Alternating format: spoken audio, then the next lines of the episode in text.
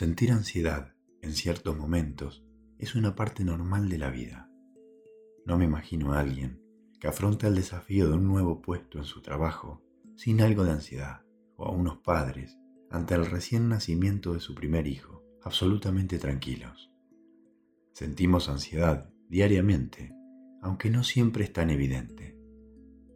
La sentimos ante el tráfico lento, porque no llegamos a una entrevista laboral, por un partido de fútbol en el que no se quiere fallar, porque no conseguimos dormir bien, por un conflicto familiar, porque tenés una cita con alguien que te gusta, porque vas a pedirle un aumento de sueldo a tu jefe, o ante la posibilidad de un despido. Para saber cómo combatir la ansiedad, es imprescindible aprender a identificar bien esta emoción, por qué se produce, cuándo y de qué forma se manifiesta en nosotros. Es necesario entenderla, aceptarla y manejarla adecuadamente, es decir, hacer una buena gestión emocional. Las personas con buena salud emocional harán una buena gestión y los síntomas de ansiedad normales, que forman parte de la vida, no llegarán a conformar un problema. Primero que nada, vamos a ver, ¿qué es la ansiedad? Ansiedad es una respuesta anticipatoria de nuestro cuerpo frente a una amenaza real, futura o imaginaria. Que la respuesta sea anticipatoria significa que se manifiesta antes de que ocurra el evento amenazante. Esta respuesta anticipatoria representa un estado emocional tenso, caracterizado por una sensación de temor difuso y desagradable, donde se activan mecanismos fisiológicos asociados al miedo en un momento en el que no existe un peligro objetivo real. La ansiedad se manifiesta de diferentes maneras. Algunos síntomas pueden ser sudoración, inquietud, molestias estomacales, diarreas, mareos, palpitaciones, dilatación de las pupilas, desvanecimiento, hormigueo en los brazos o piernas y temblores. La ansiedad es siempre patológica. No, la ansiedad es una señal de alerta en el cual nos avisa sobre un peligro inminente y nos permite tomar medidas preventivas contra la amenaza, de manera que la ansiedad, en su justa medida, nos puede salvar la vida. ¿En qué momento esa ansiedad buena se convierte en patológica?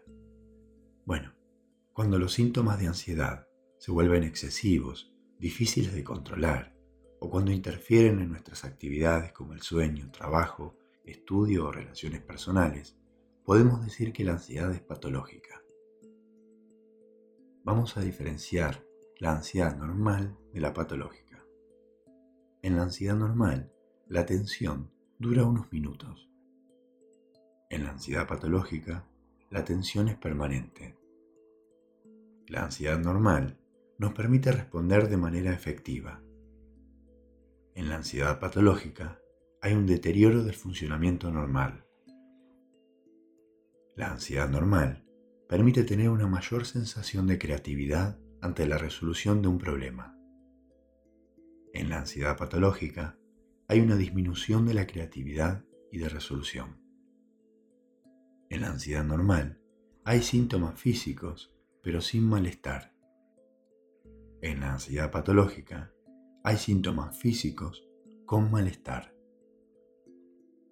Ahora que diferenciamos la ansiedad normal de la patológica, vamos a ver qué es un trastorno de ansiedad. Un trastorno de ansiedad es el conjunto de sensaciones, pensamientos, respuestas motoras y o reacciones corporales muy intensas durante un periodo de tiempo considerable que provocan un malestar significativo y o interfieren con las distintas esferas vitales, emocional, social, física o laboral. Las personas con trastornos de ansiedad con frecuencia tienen preocupaciones y miedos intensos, excesivos y persistentes sobre situaciones diarias. Muchas veces, en los trastornos de ansiedad, se dan episodios repetidos de sentimientos repentinos de ansiedad muy intensa y miedo o terror que alcanzan un pico máximo en cuestión de minutos. Es lo que se denomina ataques de pánico, o también llamado ansiedad paroxística episódica. Estos sentimientos de ansiedad y pánico interfieren con las actividades diarias, son difíciles de controlar, son desproporcionados en comparación con el peligro real y pueden durar un largo tiempo. Con el propósito de prevenir estos sentimientos, puede pasar que evites ir a ciertos lugares o situaciones o salir de tu casa. Los síntomas pueden empezar en la infancia o la adolescencia y continuar hasta la edad adulta. Si notas que el nivel de ansiedad está afectándote el sueño, el trabajo, el estudio o alguna otra actividad normal de tu vida, es importante que consultes a un profesional de salud mental para aprender a gestionarla y tratarla psicoterapéuticamente o farmacológicamente si es necesario. La eficacia de las técnicas que utilizamos en psiquiatría y psicología está probada y los profesionales de salud mental decidimos del repertorio de herramientas cuál es la más indicada para cada persona, cuándo y cómo utilizarla. Algunas son complejas y requieren de un entrenamiento bien guiado por parte del profesional y de la motivación y la constancia por parte de las personas para lograr resultados. Otras son más fáciles de aplicar, pero todas ellas funcionan si están enmarcadas dentro de una intervención psicológica adecuada. La ansiedad tiene tres vías a través de las que se expresa. La primera, cognitiva emocional, es lo que pensamos y lo que sentimos. Por ejemplo, anticipaciones, preocupaciones, temores, inseguridades o sentimientos negativos sobre nosotros mismos. La segunda vía es la fisiológica, es lo que sentimos en nuestro cuerpo, es decir, las manifestaciones corporales. Por ejemplo, sudoración, temblores, molestias estomacales, opresión en el pecho o mareos. La tercera es la vía conductual, es lo que hacemos, nuestras reacciones. Por ejemplo, mordernos las uñas, comer en exceso, fumar o evitar situaciones. Para gestionar adecuadamente la ansiedad, disponemos de técnicas diferentes que actúan sobre cada una de esas vías de origen y expresión de la ansiedad.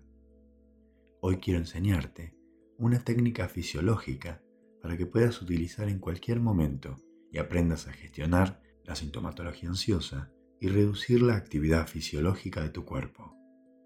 La técnica de respiración diafragmática, también llamada respiración abdominal, es, junto a otras muchas técnicas de relajación y la meditación, una forma de adquirir un estado de calma donde se reduce la tensión física y los signos vitales, como el pulso o la temperatura, se modifican con ella para aportarnos una regulación física y emocional, y de esa manera reducir la ansiedad, la inquietud y la tensión muscular.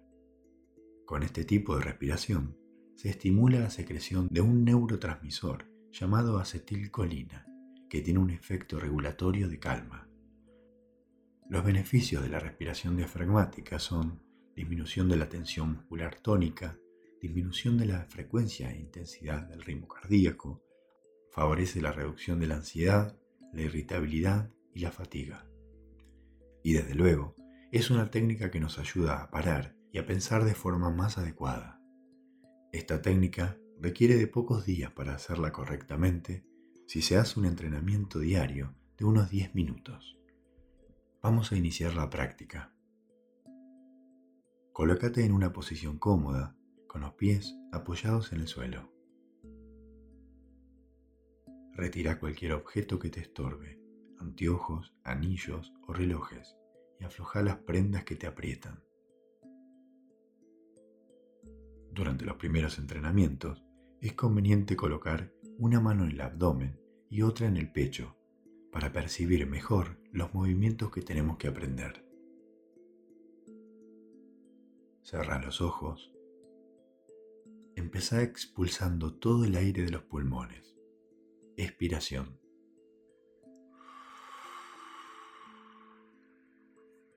Si es necesario, para sacar todo el aire, hace expiraciones cortas y más fuertes. Bien, ahora toma aire. Inspiración. Siempre por la nariz, porque eso permite que el aire se limpie y se caliente de forma constante, dirigiéndolo hacia la parte inferior de los pulmones. Solo debe moverse la mano colocada sobre el abdomen. No debes mover los hombros ni el pecho. Si tenés dificultad para respirar por la nariz, podés tomar aire por la boca. Contené el aire haciendo una pequeña pausa en el proceso de inspiración. Expira por la boca.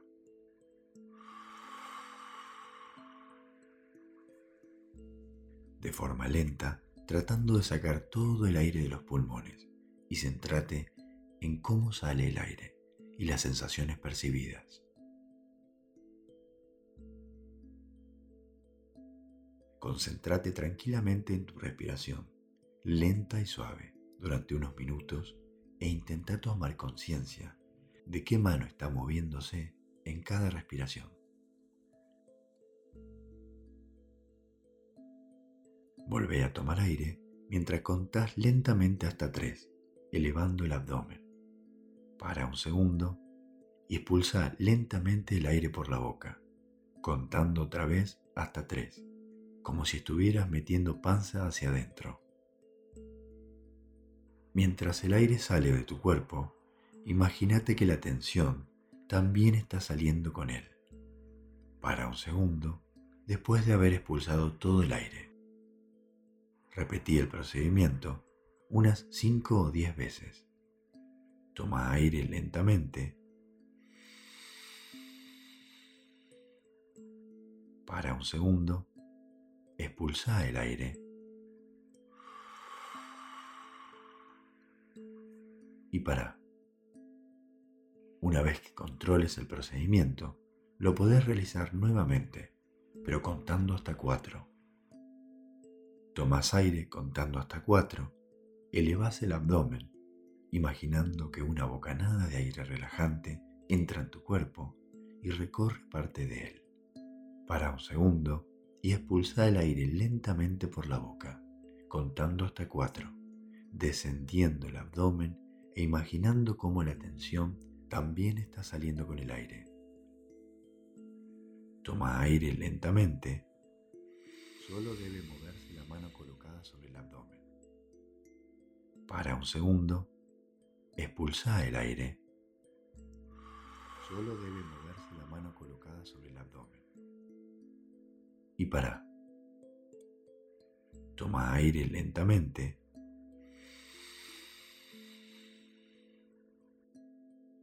Para un segundo, expulsa el aire.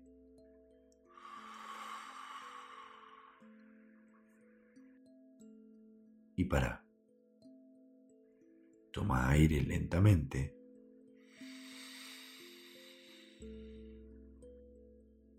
Para un segundo. Expulsa el aire.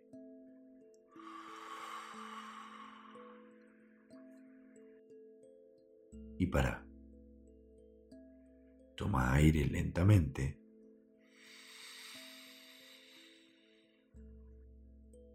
Para un segundo expulsa el aire.